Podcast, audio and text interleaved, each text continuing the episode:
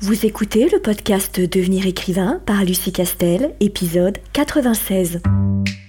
Bienvenue sur Devenir écrivain, le podcast pour démarrer et réussir votre carrière d'écrivain. Et maintenant, retrouvez votre animatrice Lucie Castel, autrice publiée à l'international, formatrice et conférencière.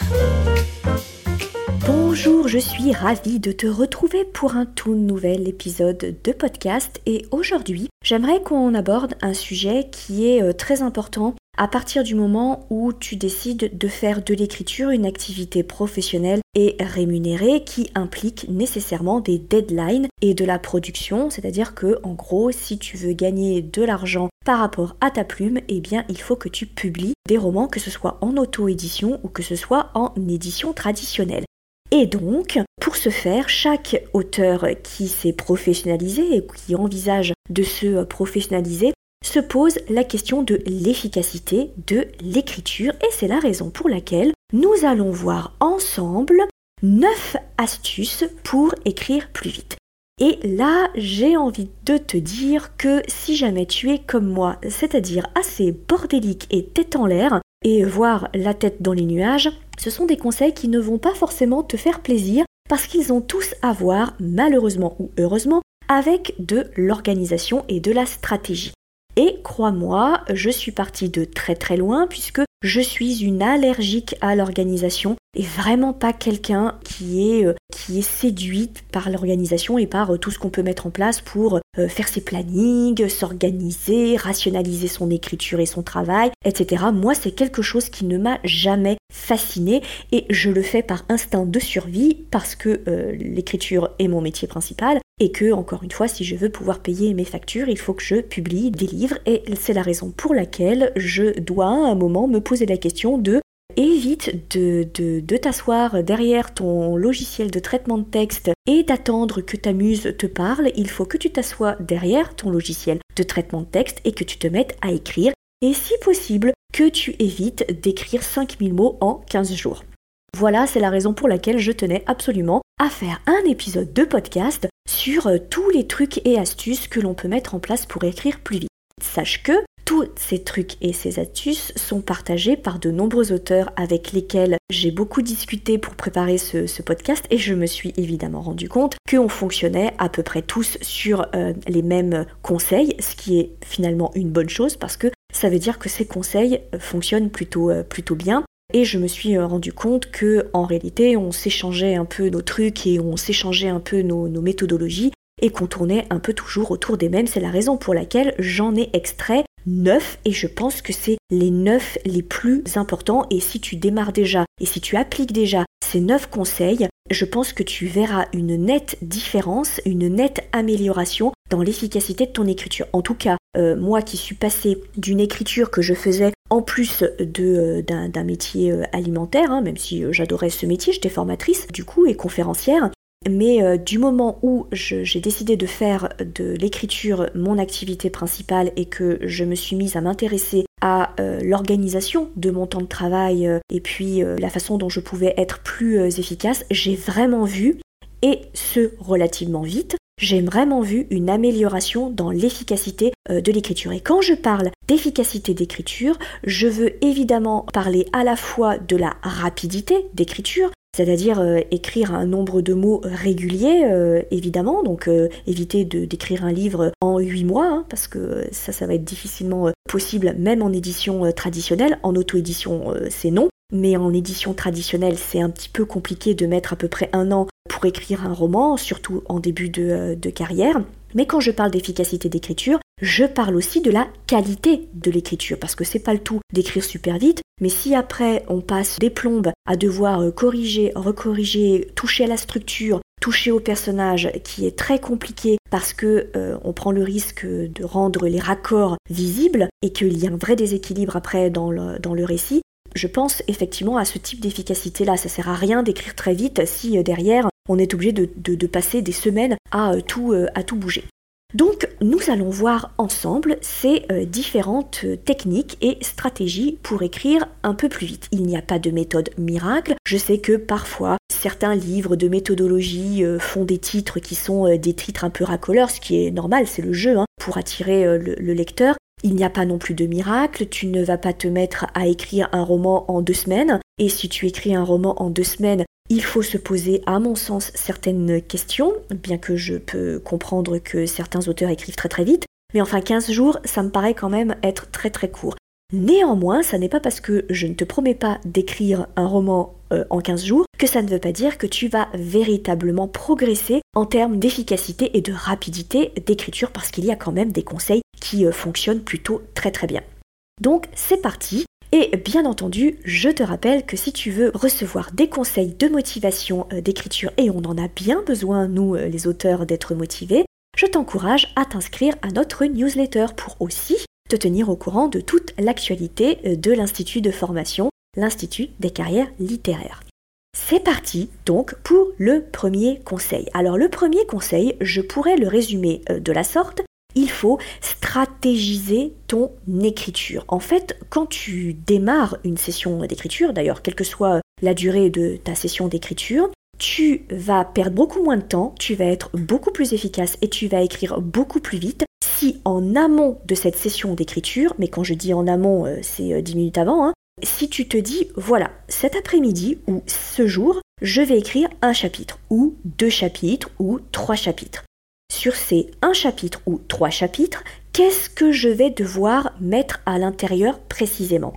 Et donc, l'exercice, le conseil, consiste, un peu avant ta session d'écriture, mais cinq minutes avant, de prendre un papier. Évidemment, tu auras, je l'espère, et si ce n'est pas le cas, je t'encourage à tester cette technique, tu auras réfléchi à ton plan euh, de roman, donc tu sauras globalement dans quelle direction tu as envie d'aller, quels indices il faut que tu mettes, quelle progression tu dois mettre dans ton roman à ce moment-là, donc tu sais à peu près où tu vas. Mais dans le détail, c'est important que juste avant que tu démarres une session d'écriture, tu puisses te dire le chapitre que je vais écrire maintenant, qu'est-ce que précisément je dois mettre à l'intérieur? Et donc de lister les scènes ou toutes les informations primordiales que tu es censé mettre dans ce paragraphe-là.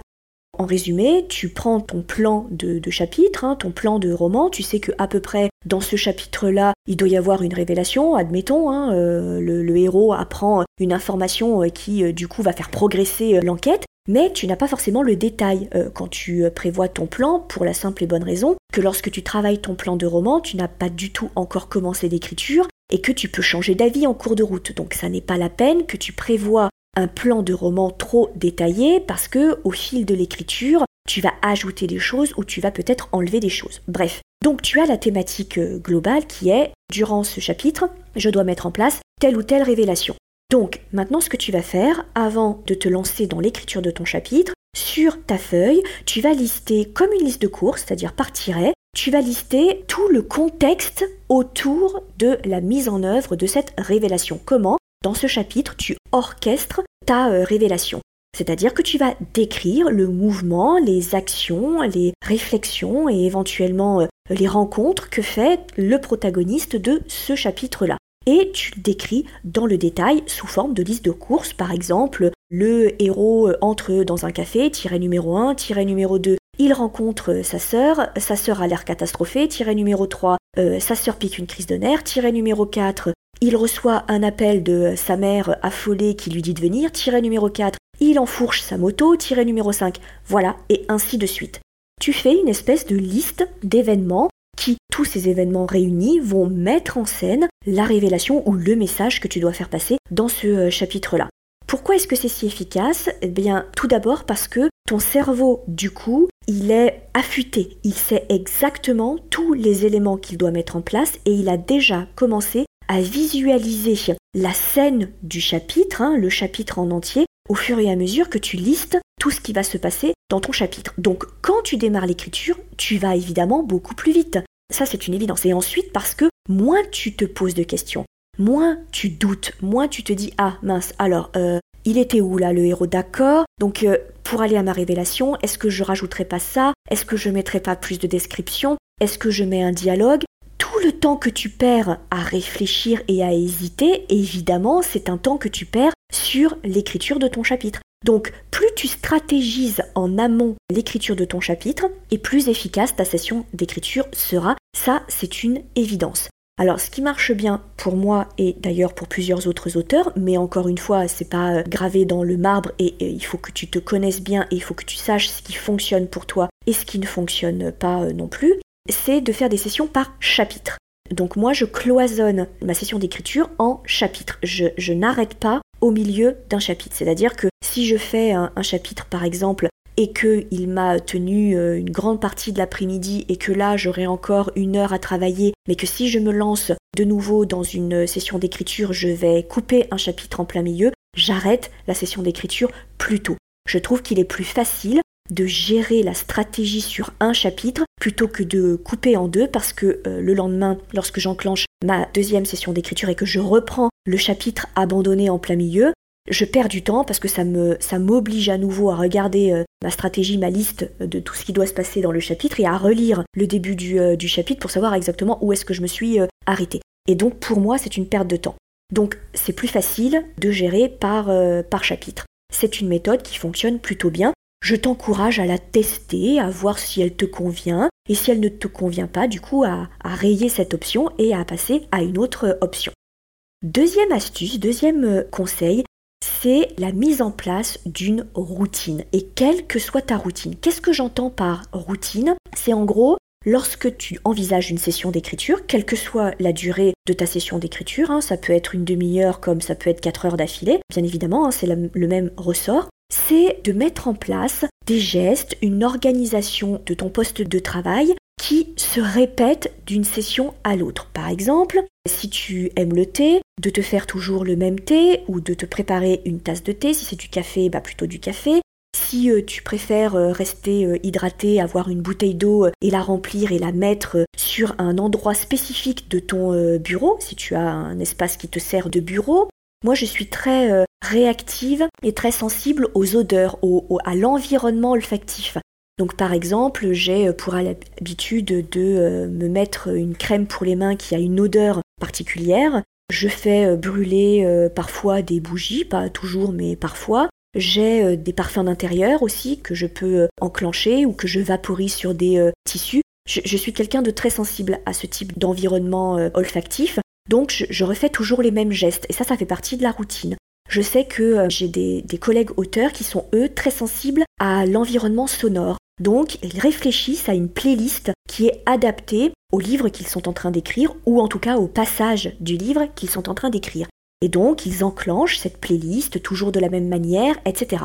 Il faut ritualiser le moment d'écriture et la session d'écriture et que celle-ci devienne une routine. Pourquoi est-ce que ça joue sur ton efficacité d'écriture? C'est parce que n'oublie jamais que le cerveau aime moyennement le projet d'écriture d'un roman. Pourquoi? Parce qu'il sait très bien que tu vas y mettre de toi dans cette œuvre artistique, que donc ça a un enjeu pour toi et que tu vas potentiellement avoir du mal à encaisser et gérer les éventuels refus d'un éditeur ou les éventuelles mauvaises critiques de lecteurs. Ton cerveau sait très bien qu'il est difficile de cloisonner entre le retour éditorial et le retour des lecteurs et qui tu es réellement parce que tu as mis énormément de toi, tu as mis tes tripes, tu as mis ton âme dans ton histoire qui, est essentielle euh, à tes yeux.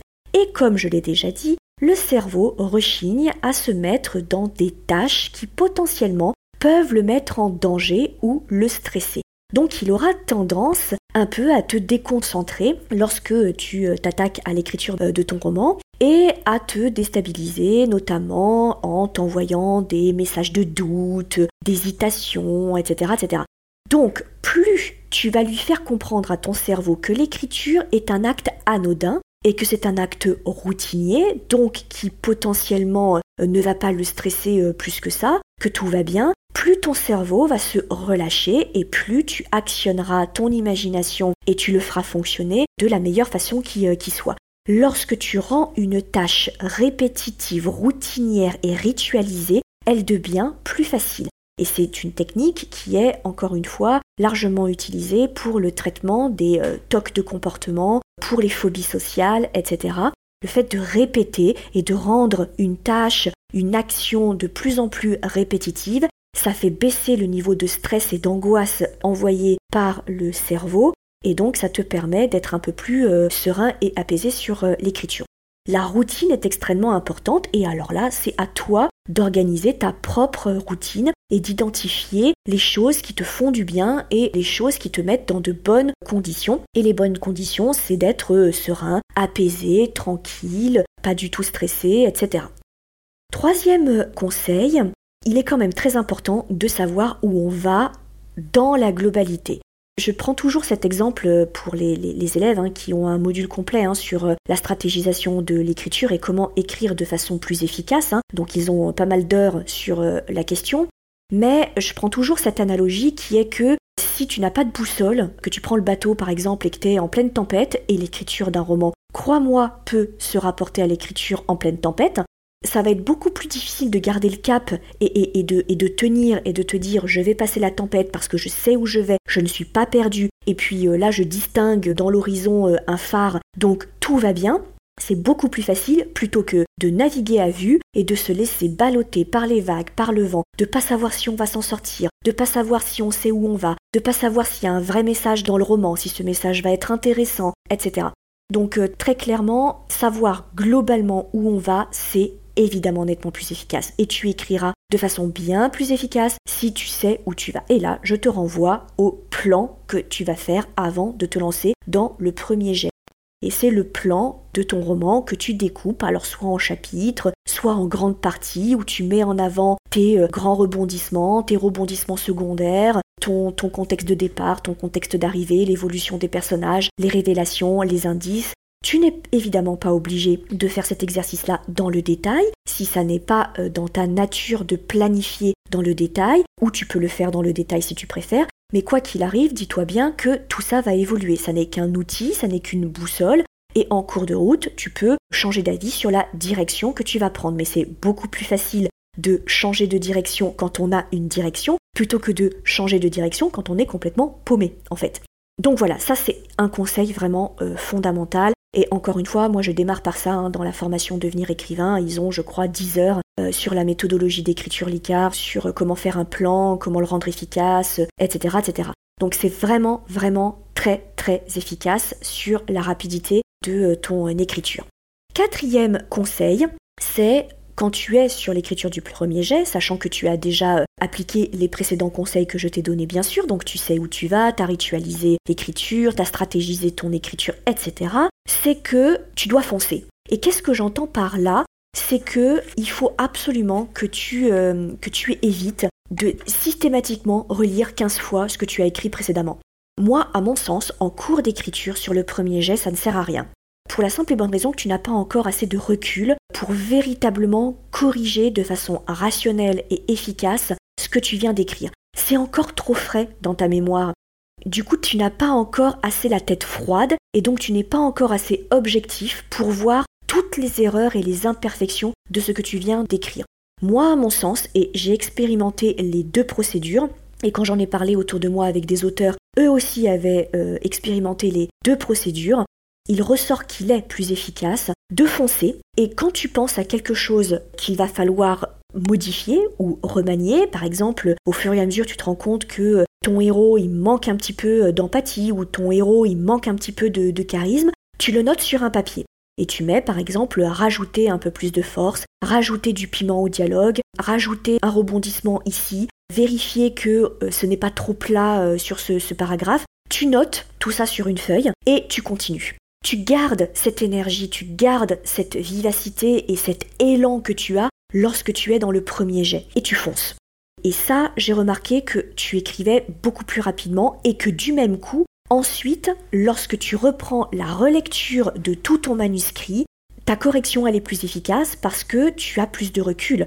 Ça fait déjà quelques semaines et quelques mois que tu n'as pas relu euh, le début de ton roman, donc forcément lorsque tu relis le début de ton roman pour la première fois, là, toutes les imperfections, toutes les erreurs, les approximations et tout ce que tu peux améliorer te sautent littéralement aux yeux parce que tu es beaucoup plus euh, froid, froide par rapport à euh, ton écriture. Alors que si tu commences ta session d'écriture par relire déjà les trois premiers chapitres, puis le lendemain tu les relis encore, puis les lendemains tu les relis, relis encore, mais au bout d'un moment, tu n'es plus du tout objectif, tu les connais par cœur, ces paragraphes et, ces, chapitres. Donc tu n'es plus du tout objectif.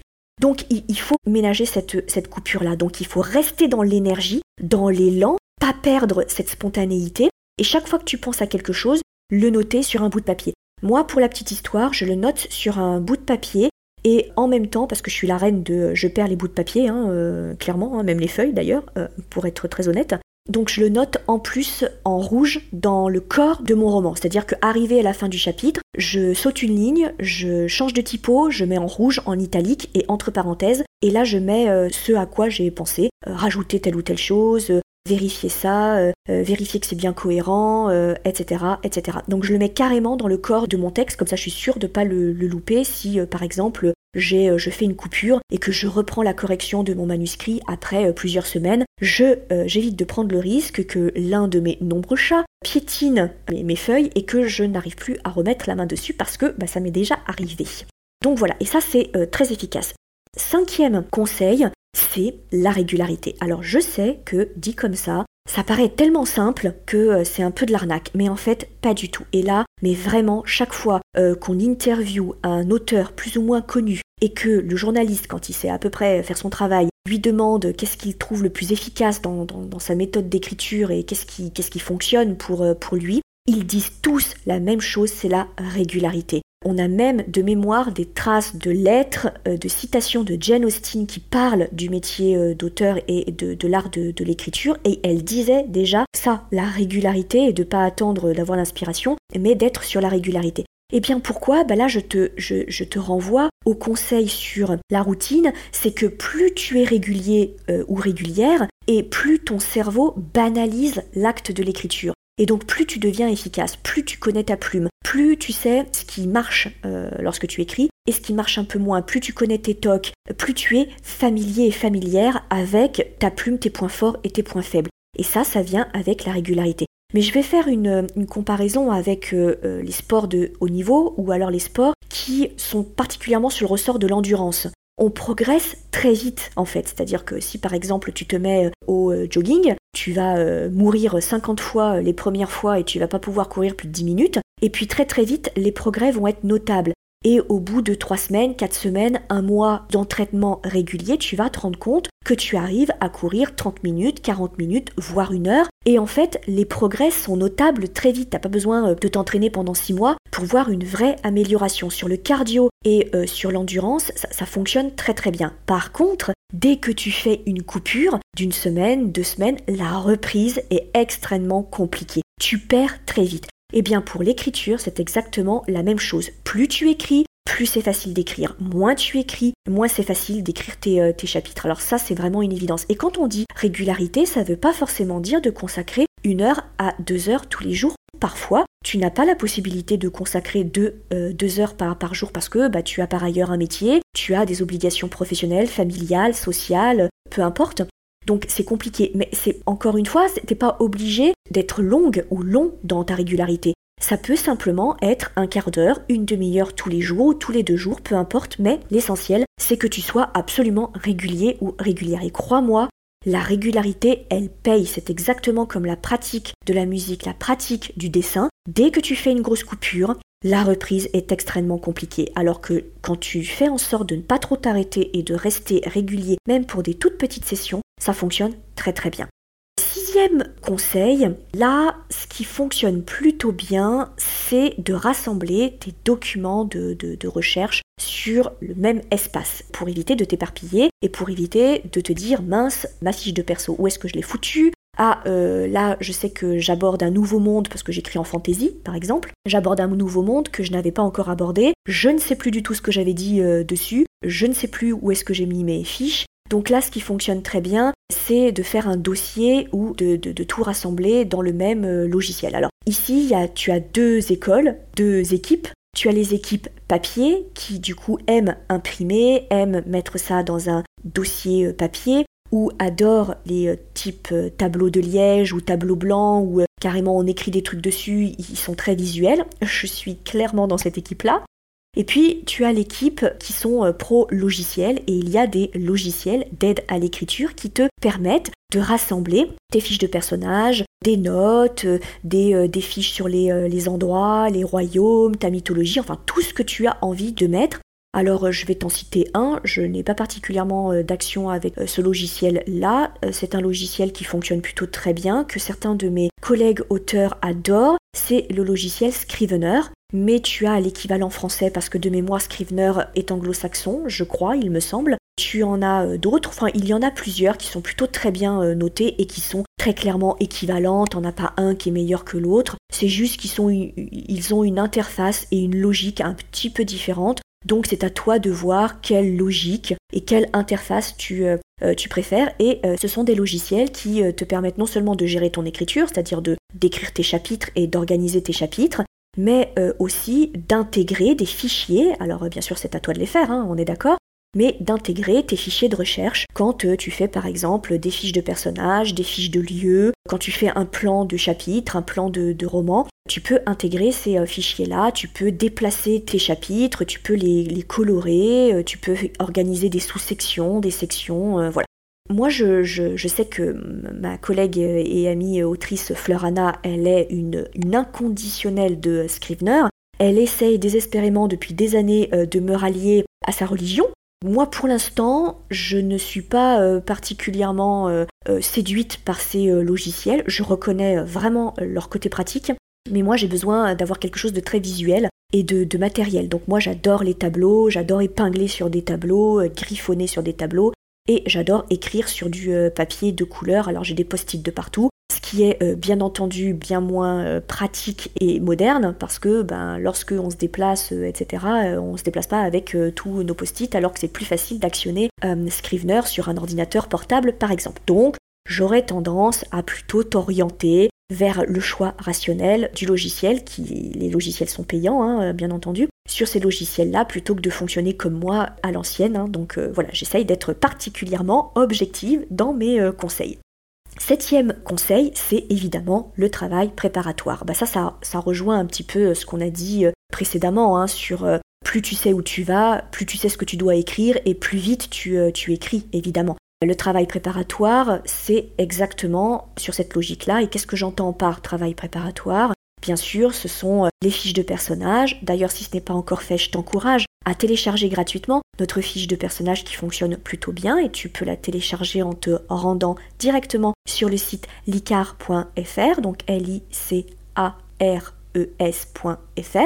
qui fonctionne donc bien. Mais c'est les fiches de personnages, c'est le plan euh, de ton, euh, de ton roman. Ce sont euh, toutes les notes que tu as pu prendre si par exemple tu es dans un pays particulier que tu as fait des recherches ou à une époque particulière et tu as fait des, recherches. Donc voilà, là ça fonctionne plutôt, plutôt pas mal, mais ça peut être tout autre document qui te sont nécessaires à ta recherche, hein, c'est toi qui, qui vois. Je sais que certains auteurs sont euh, très fans des moodboards, donc ils ont besoin euh, d'avoir euh, un visuel qui leur rappelle l'ambiance de leur roman pour se mettre dans le, le bain.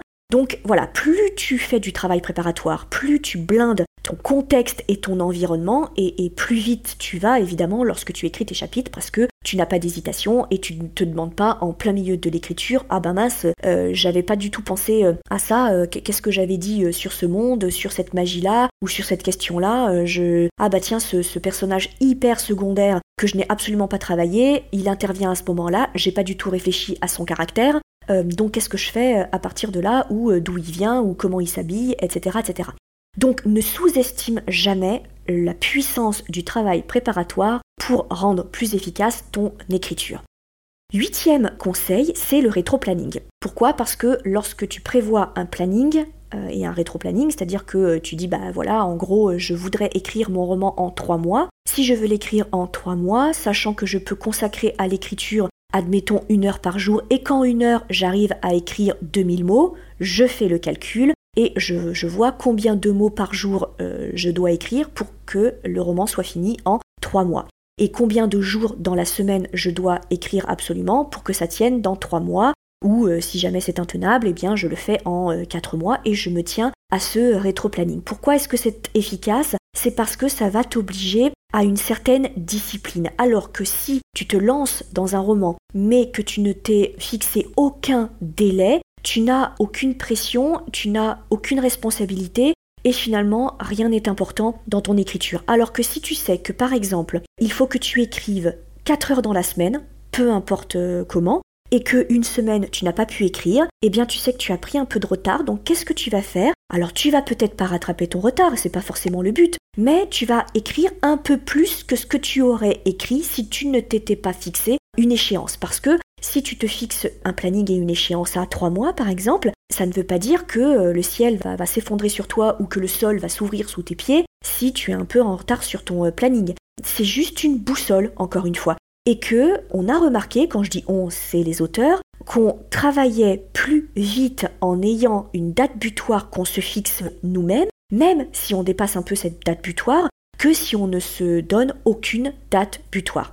Alors après, on est d'accord que dès l'instant où tu signes avec un éditeur, tu es obligé de faire un rétro-planning. Tu peux pas te permettre de dire à l'éditeur Bon, je sais pas trop quand est-ce que je vais sortir un nouveau livre, j'en ai aucune idée, vous le verrez, et quand ce sera prêt, ben, je vous le donnerai. En réalité, ça ne fonctionne pas comme ça, même si les éditeurs, bien entendu, ils ne vont pas te mettre la pression, hein, ça, ils ont aucun intérêt là-dessus. Mais à un moment, il s'adresse encore une fois à un professionnel, et un professionnel, il est en capacité de lui dire à peu près quand euh, il va livrer un prochain euh, projet. Hein. Ça, c'est une évidence. Encore une fois, c'est pas une association, c'est pas euh, un hobby. Quand tu signes avec un éditeur, tu es un professionnel de ton écriture, donc tu es en capacité de dire à un autre professionnel qui est l'éditeur combien de temps tu prends pour écrire un livre et un nouveau projet. Et enfin, dernier conseil, c'est que, c'est plutôt, je dirais, un mantra. J'aime beaucoup euh, les mantras, moi j'en ai euh, plein, hein. je, fonctionne toujours avec plein de mantras, de citations, de, j'en ai tout autour de, de mon bureau. C'est plutôt un mantra qui m'a vraiment sauvé plusieurs fois la mise, et je suis pas la seule à le répéter, c'est que on ne sait jamais si un livre est raté, ou s'il passe à côté, ou s'il est mauvais, avant d'être arrivé à la fin. Pourquoi? Parce que il faut avoir une vision d'ensemble de ton roman pour savoir si il est globalement réussi, même si bien sûr tu vas faire des retouches, ou si globalement vraiment il passe à côté. Et quand un roman passe à côté, il passe à côté rarement dans son entier, dans sa globalité. En général, c'est qu'il y a des difficultés sur certains passages et que d'autres passages par ailleurs sont très bons. Donc il faut juste rééquilibrer. Or, ce rééquilibrage et ce jugement de valeur sur le fait que certains passages sont bon, un peu en dessous, et que certains passages sont au contraire très bons, pour avoir ce jugement de valeur, il faut que tu aies l'œuvre dans son ensemble. C'est-à-dire que si tu t'arrêtes au milieu et que tu juges uniquement la première partie de ton roman, ton jugement il est biaisé, parce que ce jugement-là va certainement évoluer et changer dès que tu lui auras ajouté l'autre moitié de ton livre. Donc quand tu doutes, il faut que tu te répètes cette phrase on ne peut jamais savoir si un livre est mauvais tant qu'on n'est pas arrivé à la fin. Donc tu fonces a priori, quand tu es dans le premier jet, tu auras fait ton travail préparatoire, tu auras stratégisé ton écriture, tu auras tout bien euh, balisé, donc tu fonces. Vraiment, tu fonces. Alors tu notes euh, au fur et à mesure tout ce à quoi tu penses euh, et qui te semble être un peu moins bon que ce que tu fais en temps normal, et tu fonces. Et après, bien sûr, tu reprendras tes petites notes et tu feras une vraie correction. Je te rappelle que le premier jet n'a que la vocation d'être un premier jet et que c'est pas le premier jet que tu vas envoyer ni aux éditeurs, euh, ni publier euh, en auto-édition auprès de tes lecteurs. Hein. Derrière, il va y avoir un vrai travail de euh, correction. Mais le premier jet, tu fonces. Voilà ce que je voulais te dire et les conseils que je voulais te donner pour te permettre d'écrire plus vite. Très honnêtement, j'espère que tu vas tester peut-être certaines de mes astuces et n'hésite pas à me dire si euh, certaines te conviennent, si certaines ont fonctionné et si tu as vu une vraie évolution avec. Donc vraiment n'hésite pas à réagir encore une fois, soit en nous répondant sur notre mail de contact, soit en nous interpellant sur nos réseaux sociaux. Ça nous fait toujours plaisir d'avoir des retours de d'auteurs qui euh, mettent en pratique certains de nos conseils. Euh, on a l'impression d'être un petit peu utile et si tu as apprécié le contenu de ce podcast, n'hésite pas à le partager autour de toi et à le diffuser pour nous en faire un peu de publicité. Et en tout état de cause, nous, on se retrouve très vite. Si tu veux écrire un roman qui aura les qualités recherchées par les éditeurs et par les lecteurs, tu dois rejoindre Devenir écrivain projet best-seller. C'est la formation à distance la plus complète et la plus personnalisée pour t'aider à aller au bout de ton projet de roman. Rejoins sans plus tarder mon équipe de professionnels du monde du livre et moi-même sur licar.fr, L-I-C-A-R-E-S.fr Beaucoup de nos anciens élèves sont en train de réaliser leur rêve de professionnalisation et de publication. Il n'y a aucune raison pour que ça ne t'arrive pas à toi.